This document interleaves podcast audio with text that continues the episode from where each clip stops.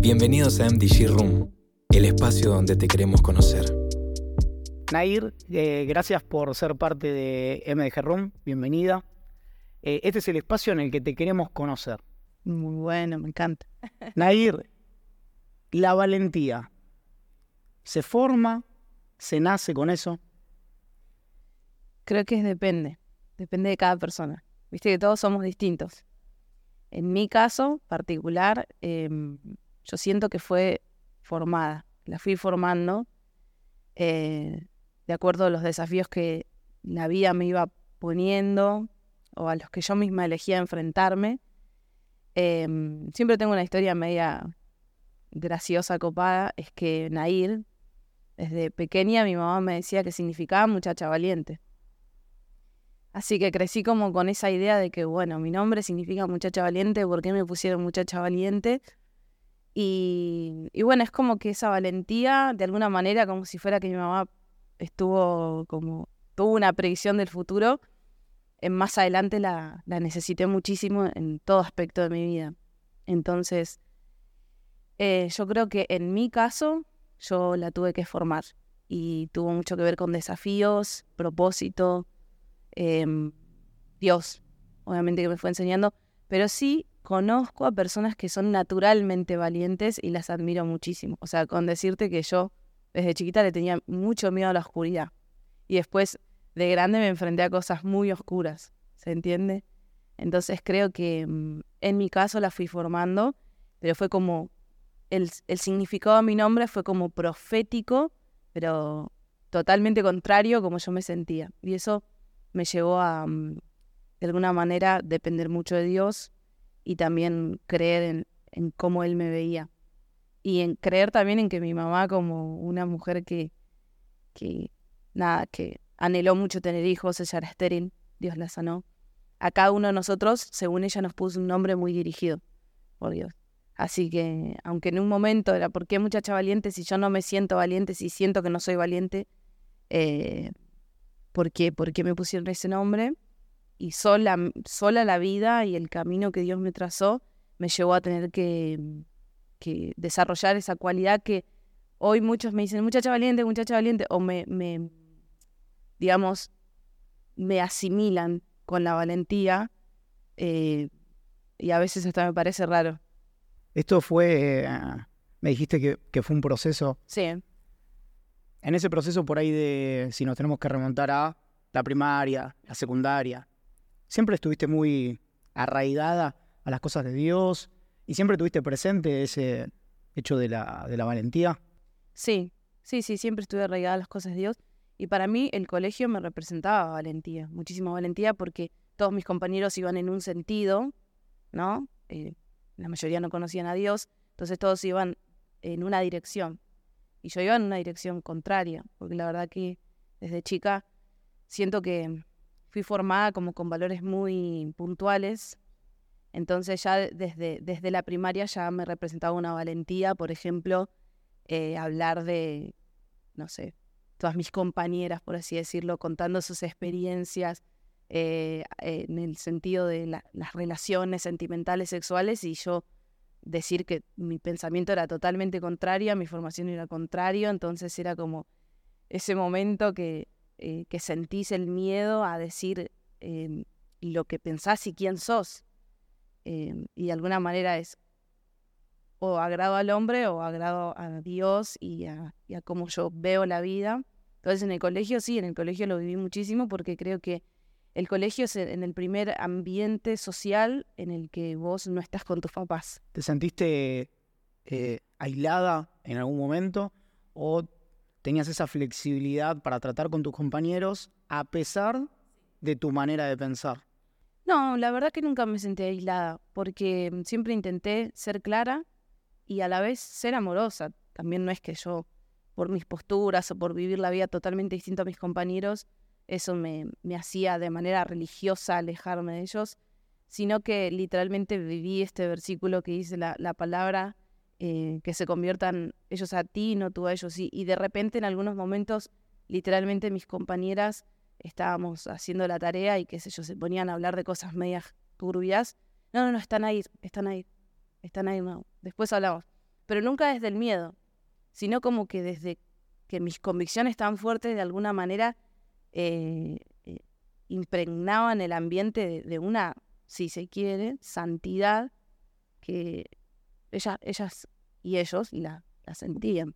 Entonces, la verdad que tuve muchos amigos en la secundaria. Eh, nunca las elecciones de otras personas a mí me, eh, me hicieron alejarme de ellos, al menos que sean muy peligrosas. Eh, y sí, o sea, lo viví, viví con esta valentía en la secundaria porque justamente yo cuando, cuando estaba cursando la secundaria se estaban tocando temas bastante picantes eh, y yo siempre fui la que levantaba la mano y decía, yo no pienso de esta manera. Eh, yo no creo que el mundo se haya creado a partir de una explosión. Eh, yo no creo en este estilo de familia. Yo, ¿No? Pero gracias a Dios creo que Dios me cubrió mucho, que aún así mantuve relaciones muy copadas con gente que pensaba muy distinto a mí. ¿Mantenés amistades todavía del colegio, del barrio? Sé que sos de Florencio, Florencio Varela. Varela, sí, sí. Zona sur. Zona sur, zona sur. Eh, no, no mantengo, pero porque la vida misma me fue llevando en caminos distintos, no por, por ninguna, ningún conflicto, digamos. Cada uno hizo su vida, ¿viste? La típica terminar la secundaria que no se corte. ¿Y, y no te pasó de que alguien te haya mandado un mensaje em, y te diga, che, ¿qué onda? ¿Sos famosa ahora? O, o que te hayan escrito, tenés tantos seguidores. Sí. Sí, mis compañeros, sí, el otro día me, me crucé con uno justamente en, en, en un local de comidas y vino y me dijo, hola, Nay". Como que de repente, o sea, nos criamos juntos y de repente hay como, viste, una separación que vos, en algún punto, es- o sea, en realidad sigue siendo una persona re normal, tampoco igual me creo, no sé, súper famosa, pero sí obvio que hubo una exposición eh, evidente y sí, mis compañeros eh, me han felicitado por canciones y luego otros, porque yo después cursé escuela de arte, luego otros súper eh, distintos a mis convicciones, ahí sí, onda. Ahí hubo confrontamientos más grandes. Sí, sí, porque ahí ya era facultativo, otro, otra formación de pensamiento, no es tan inocente como la secundaria, que recién te está formando el pensamiento, ya ahí medio que ya tenés posturas muy firmes. Y con ese tipo de compañeros que también viví un montón de cosas cuando, qué sé yo, hace poco yo hice una canción para el documental de Agustín Laje, olvídate, era un demonio, era, no puedo creer que estés en esa, ¿viste? Participando. vos, sí. con ese tipo. Y, y hace poco me creció una compañía en la escuela de arte que compartí muchas cosas en el cine y era como que sent- ella estaba unas, unas butacas arriba y sentía la mirada de la chabona como te odio, ¿viste? Y yo, normal. ¿Y, y eso cómo lo sobrellevas? Porque, a ver, veo que si desde chiquita eh, venís siendo una, una mujer eh, decisiva, empoderada, como le dicen ahora, eh, um, medio que ya te vas acostumbrando, ¿no? A Ey. todo eso. Te digo la verdad, no me importa. o sea, y no es que lo digo como una coraza. Eh, entiendo que te- tengo muy claro a quién, con quién camino y a quién le entregué mi vida y a quién le quiero agradar. Y tengo muy claro que, que todo lo que viene como a deconstruir mi fe o las convicciones o mi agrado a Dios o mi trabajo para el reino eh, es una prueba y, y intento no agarrármela con la persona y tampoco que me... Ay, yo, porque ahí cuando dudas, ahí es cuando empezás a, a querer ser como el resto. Conociendo tu canción, la de Muchacha Valiente, ya que estamos en tema, eh, hablas acerca de esta, eh, si se quiere decir, confrontación entre los dos bandos, pero lo hablas del- desde el lado del amor. Sí, sí. Eh, y, y en el video hay una chica, yo recuerdo una historia, em, que ella antes tenía una ideología totalmente distinta a la tuya. Ese es soltar el pañuelo verde. ¿Cómo? La chica que tiene la, la ideología distinta es en soltar el pañuelo verde. Es, ah, perdón, es va. soltar el pañuelo verde. Sí, sí. Eh, esa canción de Soltar el pañuelo verde, eh, había una chica que figuraba con vos. ¿Cómo fue la conexión con esa chica? Porque sé que hay una historia detrás de eso. Sí, fue muy loco. Ella en un momento se hizo muy viral porque justamente se sacó una foto que era como un collage entre ella con el pañuelo verde y ella con el pañuelo celeste y contando su testimonio. Esa noticia se hizo re viral en internet, en, las noticias. Todo yo la había visto así como muy por arriba. Y cuando yo estaba ideando el, el guion de- del videoclip, fue una noche que, vi en, mi, en mi mente y en mi inspiración, vi esa, toda la idea que se ve en el videoclip, ¿no? Entonces la llamo una amiga que es muy histriónica, súper artista, y le digo, venite, así lo ensayamos, y en un principio iba a ser ella, pero ella nunca había tenido un, pasado a favor del aborto. Entonces yo, estaba como, no, pero esto es como vender humo, ¿viste? Como que una chica se ponga a actuar de, de una chica ex proabortista y nunca lo fue. Como que yo en el arte busco que todo sea muy real, ¿viste? Entonces, Josías, mi hermano, a dos días del videoclip, me dice, ¿te acuerdas de esta chica que salió en las redes, Anelé? Hace un tiempito yo fui a predicar a, su provincia y, y estaba. ¿Por qué no la llamas a ella? Y dijo, sería espectacular, le digo, pero estamos a dos días, está en Santa Fe, medio cuarentena, no, ya salíamos de la cuarentena, ya salíamos del COVID, y era cómo la vamos a buscar, había un lío de esto de que en las entradas de las provincias te decían y para qué venís, para que entras, todavía no era como full libertad en circulación y todo. Entonces José dice, sí, escribí, le escribo, le cuento toda la idea y me dice, me parece tremenda, justo hoy acabo de dar mi último final, voy. Bueno, hay una historia muy loca porque Josías la va a buscar. Me dice, bueno, yo aporto mi granito de arena para el videoclip yendo hasta, hasta allá a buscarlo. Y cuando llega a las puertas de la, de, la, de la provincia, por así decirlo, a la entrada, había un gendarme. Y le dice, ¿qué venís a hacer? No puedes entrar, no tenés permiso, circulación, papá, ¿para Claro, qué?". recordemos plena pandemia. Y sí, salía Ok. de ahí, pero que los cuidados seguían restrictos. Y Josías, bueno, dice yo, no soy un hijo de Dios, soy pastor, no voy a mentir. Y le dice, mira, te soy sincero, vengo a buscar una chica para hacer un videoclip. ¿Un videoclip? Sí, sí, un videoclip. ¿De qué? "Em, de las dos vidas. Ah, le dice el tipo. Te felicito, pasa. Búscalo. No hay ningún problema. Sí, porque mi hermana, me parece perfecto, felicitarla, que haga música para eso. Así que Dios como que... Wow. Y ella vino, un día antes lo ensayamos en mi pieza, yo le pasé un videíto, un día antes lo ensayamos en, en mi habitación, así todo el, el baile, la confrontación. Nunca ella había estado frente a una cámara, así, eh, de manera así muy artística. Lo ensayamos, oramos, a la noche sentimos la presencia de Dios de una manera muy fuerte, como que fue un sello de parte de Dios. Y cuando fuimos, eh, lo loco es que todo el equipo de filmación estaba a favor del aborto. La chica que me maquillaba, me maquillaba con el pañuelo verde colgado. ¿Adrede a propósito? No, no, o sea, Oh. se ve que habían aceptado el trabajo en la productora y no sabían de qué se trataba. Wow. ¿Y cómo, cómo fue esa experiencia? ¿Sentiste? La semana anterior a que yo, cuando yo llegué a filmar el video, eh, se había filmado justamente un documental del, con dos mujeres muy grandes, que fueron las primeras que habían como presentado el tema del aborto en Argentina en ese lugar. Resulta que, el lugar donde filmé, cuando se enteraron, porque me aceptaron la propuesta todo, pero cuando se enteraron, la dueña me dijo, el rental de las luces, el que trae todos las los equipos, no sé cómo sabía de mí, la confrontó, le dijo, escúchame, este lugar que se pronuncia a favor de la diversidad, que, bueno, hay intervenciones de trans y todo ahí. La chica que está viniendo a filmar, vos sabías que esto, que la increpó mal. Y cuando llego, me llaman y me dicen, mira, Naira, a 10 minutos está por caer el rodaje, estás, te metiste en la boca del lobo, te met- nos metimos, alquilamos, eh, fue el único que me contestó.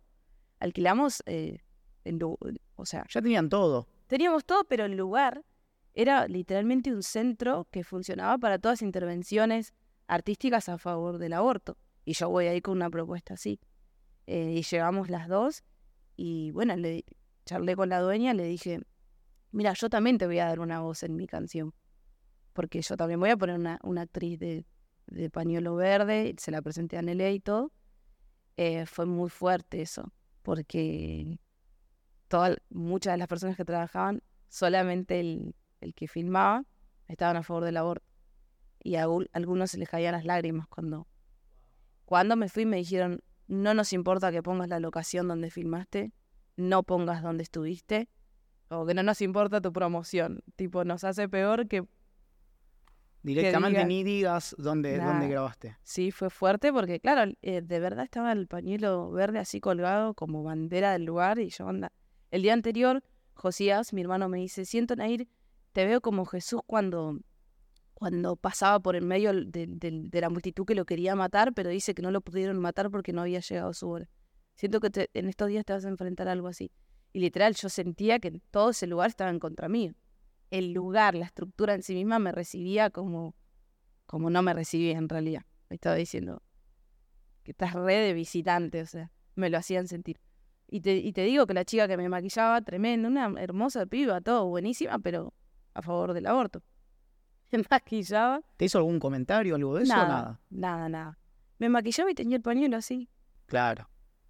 Era muy loco ver como todas esas personas trabajando para algo completamente distinto. Distinto en la forma de pensar. Ujú. Eh, Nair, ¿crees que esta canción fue un antes y un después en tu carrera artística?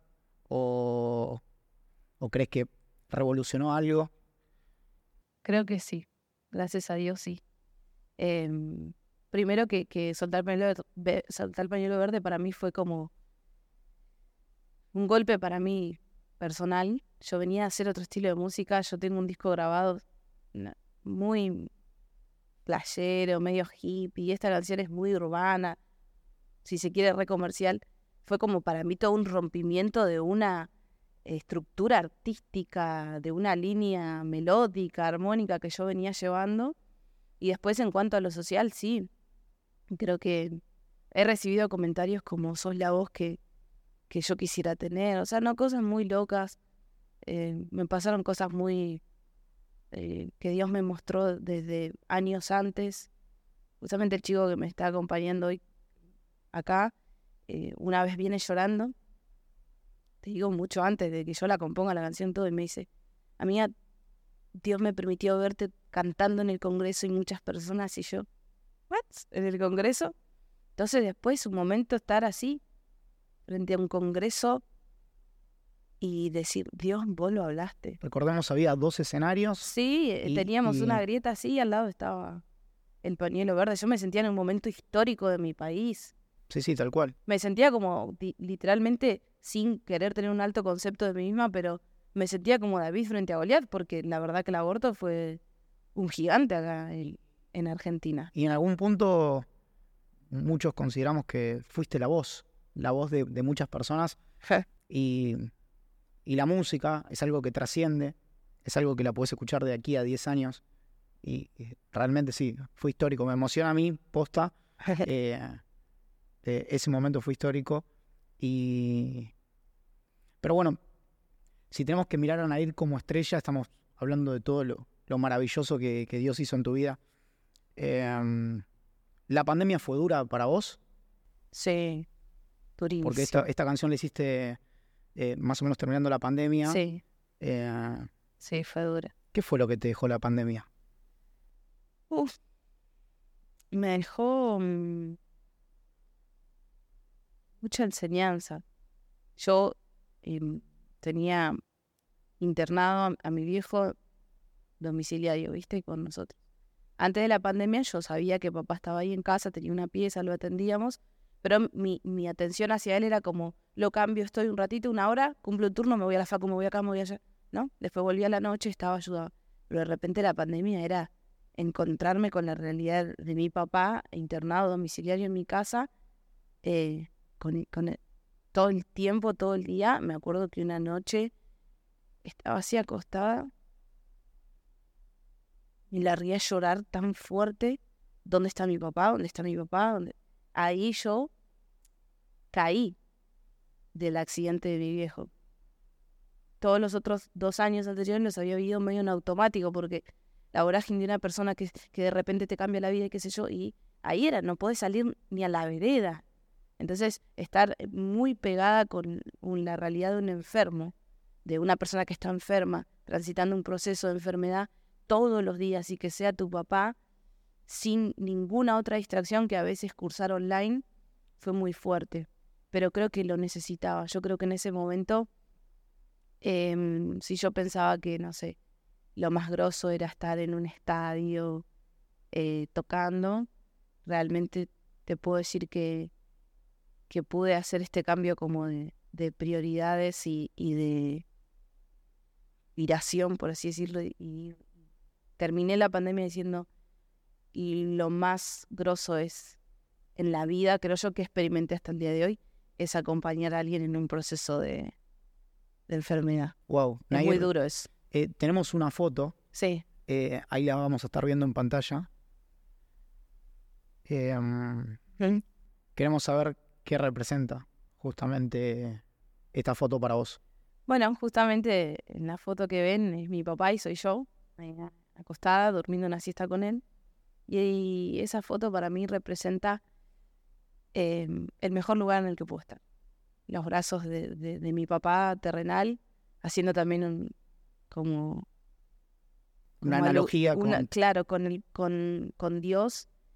Y literalmente representa descanso, representa ser como Jesús, acompañar, representa ese momento que te acostás y estás con quien amás y dejas de estar tan ansioso de aspirar éxito, de tener aspiraciones constantes de productividad y a dónde quiero llegar, y Instagram y algoritmos y estadísticas, si estoy afuera o estoy adentro de, del top 10, ¿se entiende? Que a los músicos nos pasa mucho eso y mentiría si a mí no me, si te digo que a mí no me pasó, y estar con la persona que amás ahí disfrutando, porque no podemos disfrutar solamente cuando tenemos picos de éxito. Tenemos que disfrutar la vida lisa y llanamente como es, eh, con las personas que amamos, con los que siempre están, con aquellos que te conocen eh, por fuera de las cámaras, ¿viste? Entonces esa, esa siesta para mí representa descanso,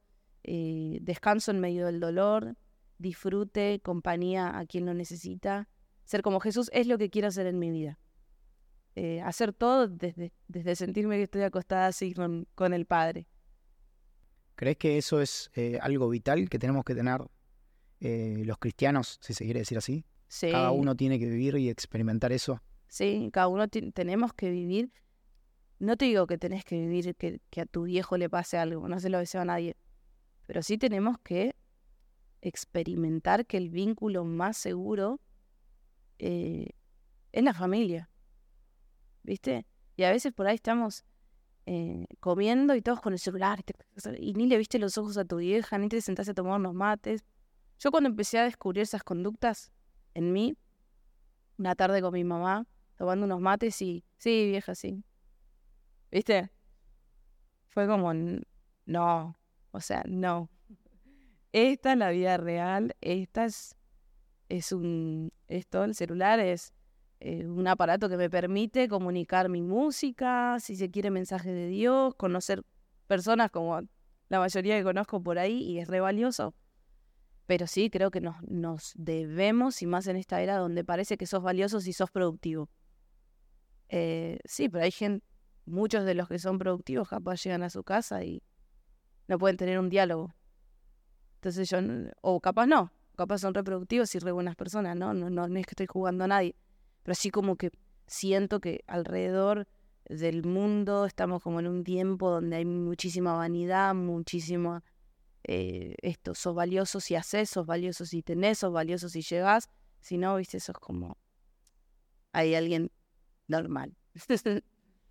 Eh, y, y sí, creo que los cristianos debemos tener eh, momentos de oración con nuestra familia, altares familiares, eh, estar entre nosotros. O sea, capaz que yo lo viví más, más de cerca porque trabajo con las redes sociales, expongo mi música ahí, em, de repente tiro mensajes medios polémicos, que pensamientos, que también es una responsabilidad. ¿eh?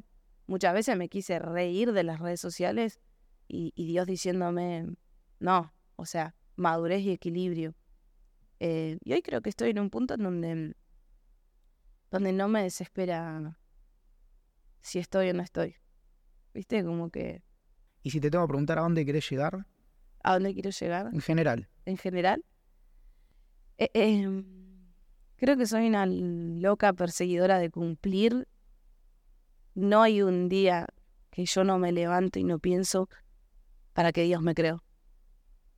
Me levanto y digo, ¿para qué me creaste? Quiero cumplirlo. Eh, y si en eso significa música, discos, significa pastorear, ir a la villa, no sé, estar con mi familia. En cada segundo donde vos me quieras, Señor, quiero estar. Ya sea teniendo una charla con alguna chica que disipulo o estando acá en algo recopado como un podcast, ¿no? Y todo. Eh, creo que, que a donde quiero llegar es eso cuando Jesús, viste, se pone en la cruz y dice, consumado es. Él dijo, lo que me mandaste a hacer lo hice. Eh, ahí es donde yo quiero llegar. Eh, hasta que Cristo venga, si viene antes, si viene después de que yo me muera, saber que Dios me pueda recibir en, el cielo y decirme, sierva fiel, lo poco has sido fiel, en lo mucho te pondré, entra en el gozo de tu Señor. O sea, hacia ahí quiero llegar, ¿no? Y lo digo de todo corazón, no lo digo como para sonar épica. Si te diría que quiero llegar eh, a grabar mil discos, también sería verdad. Eh, si te diría que quiero llegar a, a tocar en un estadio, fue mi sueño de chiquita, pero, pero creo que, que en un orden de prioridades, si está en el plan de Dios, si está en el plan de Dios, si está en el plan de Dios. Cumplir lo que Dios me llamó en esta tierra. Nair, te, te pudimos conocer un poco más. Eh, gracias por mí. No, muchas gracias. Muchas gracias a usted. gracias por unirte a nuestra conversación. Seguinos en nuestras redes sociales y encontranos como arroba MDG Music Group. Para más información, visita nuestra página web mdgmusicgroup.com.